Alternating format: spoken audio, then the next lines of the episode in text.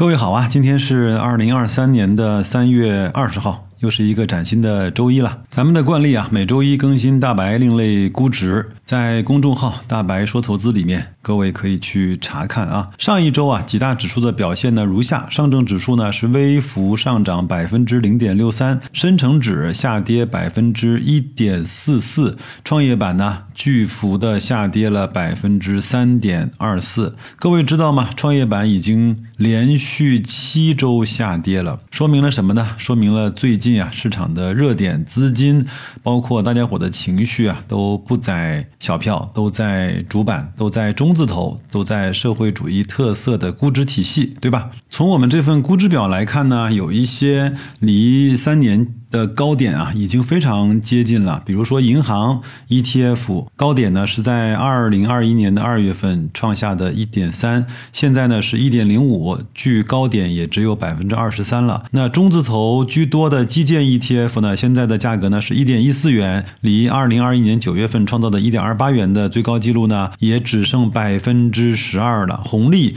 离它三年间的高点也只有百分之十五的。距离了。然而呢，那些被痛击的中概互联。证券、保险、房地产 H 股的 ETF 都离它三年前的高点呢，还有百分之至少是五十以上的空间。所以各位啊，看一看自己的投资方式是人气我取型呢，还是众人拾柴火焰高型呢？另外啊，在本期开始的另类估值的表格里面呢，我把沪深三百 ETF 拿掉了，因为它从我们的标准来看，已经不能够属于低估了。如果各位在我们刚刚把它放进去的时候购买，它现在应该也是赚钱的。我呢放进去了一个新的 ETF，叫科创五零 ETF。这个 ETF 呢，我在大概一年前啊。在节目中曾经介绍过这只 ETF，为什么白老师又把它重新的放了进去呢？虽然它的上市时间还不够长，也不过就两三年的时间，但是呢，它现在整个从 PE 和 PB 来看，它的分位数啊，已经是到了百分之二十，甚至是以下了。今天呢，我们不再花时间讲科创五零，我只是说一下我自己呢对投资的未来方向的两个最基本的判断。我相信很。很多人在最近也都能感受得到啊，一个呢就是事关我们整个国家安全以及不被卡脖子的部分，就是我们的国企、我们的中字头、我们的大国重器的部分。这个呢，一定要把很多的事情啊做在我们自己能够把控的范围之内。第二个呢，就是是鼓励啊私营企业、鼓励上市公司呢去大胆的去搞创新，通过赛马相马的模式呢，让我们很多的技术和专利。包括商业的形态能够逐渐的跑出来，用资本的方式啊，去加持这些公司，在它所属的那个行业啊，能够跑到头部，甚至是在全球范围之内取得领先。那么一个呢，就是我们的主板；第二个呢，我说的呢，就是我们在科创五零。我其实挺确信的是，科创五零呢，就是未来我们中国的纳斯达克，在其中呢，一定会诞生那些优秀的、伟大的公司。只不过需要时间，只不过需要资本市场和实体啊，包括在市场环境中这样的方式呢，互相给予拟合。所以我个人对它的投资方式呢，就是又重新开启了一轮价值平均定投的条件单。至于说为什么要用价值平均定投条件单来去处理科创五零的投资，而不是用简单的定投或者是一把投的买入啊？这个呢，我们在我们的社群中其实已经讲的非常明白了。如果你愿意的话，在公众号的底部对话框输入“社群”两个字，来到社群，我们一起讨论靠谱而且有趣的投资方式吧。估值表聊完了，我们来聊一聊今天的主题啊。投资上呢，一定要有一个自己可以自洽的投资的理念。什么是自洽呢？我说的世俗一些，其实就是自圆其说。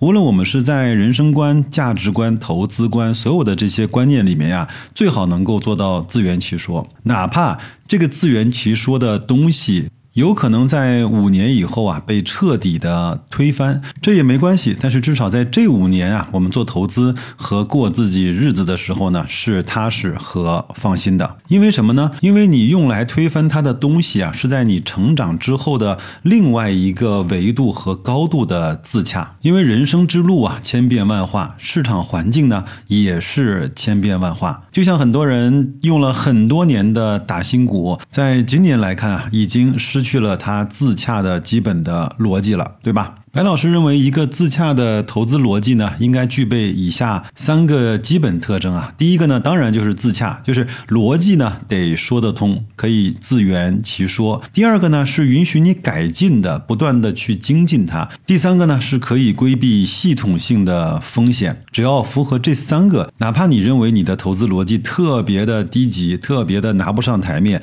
但这就是你现在最好的投资方式。如果我们用非常简单的二分法。来去划分人的话呢，基本上分成两类，一个呢认为这个世界是对的，一种人呢认为这个世界是错的。想想看，认为这个世界是对的人，他在投资上经常用的方式其实就是趋势投资，对吧？因为他认为市场是对的，所以上涨之后还会持续的上涨；因为他认为这个世界是对的，下跌之后还应该有持续的下跌。在市场上表现出来的形态，他都认为。是应该产生的。那么，另外一种人呢，认为世界是错的，资本市场也好，投资市场也好，股票价格也好，总是会出现这样和那样的对事实情况不符的情况。那么，他呢就去找从错的到对的那个路程上，自己啊应该赚的那一份钱。很多人把它归结成价值投资，在低估的时候买，等它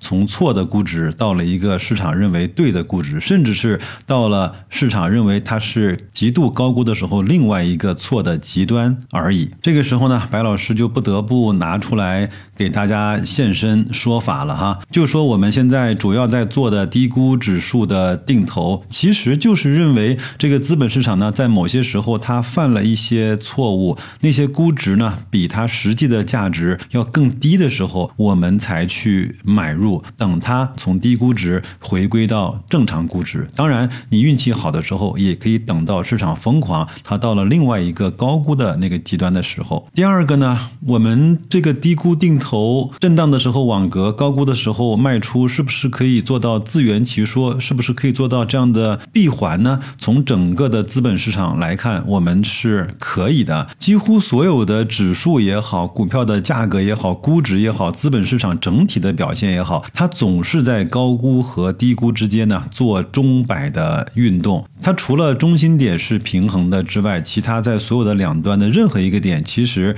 都不能够完全真实的反映它当下的估值。对吧？这就是我说的第一个点，能够自圆其说。第二个呢，是能不能做到改进和优化？当然可以。我们选择的标的，我们去。判断它低估程度的方法和工具，还有呢，我们在什么时候去买入它建立底仓，什么时候去做多大间距的网格交易，在什么时候我们认为它已经高估了卖出，这些所有的点都值得我们继续的去优化和精进。最后一条呢，特别的重要，我们会不会有这样的系统性的风险？对于个股来说，哪怕你是现在如日中天的白酒、消费、医药、芯片、新能源。可能只要时间维度足够长，总归会碰到你自己无法掌控的那一个黑天鹅的时刻。然而呢，对于我们这些主要在去做指数投资的低估买入的这些投资者来说呢，可能我们在这个方面就不太会出现我们完全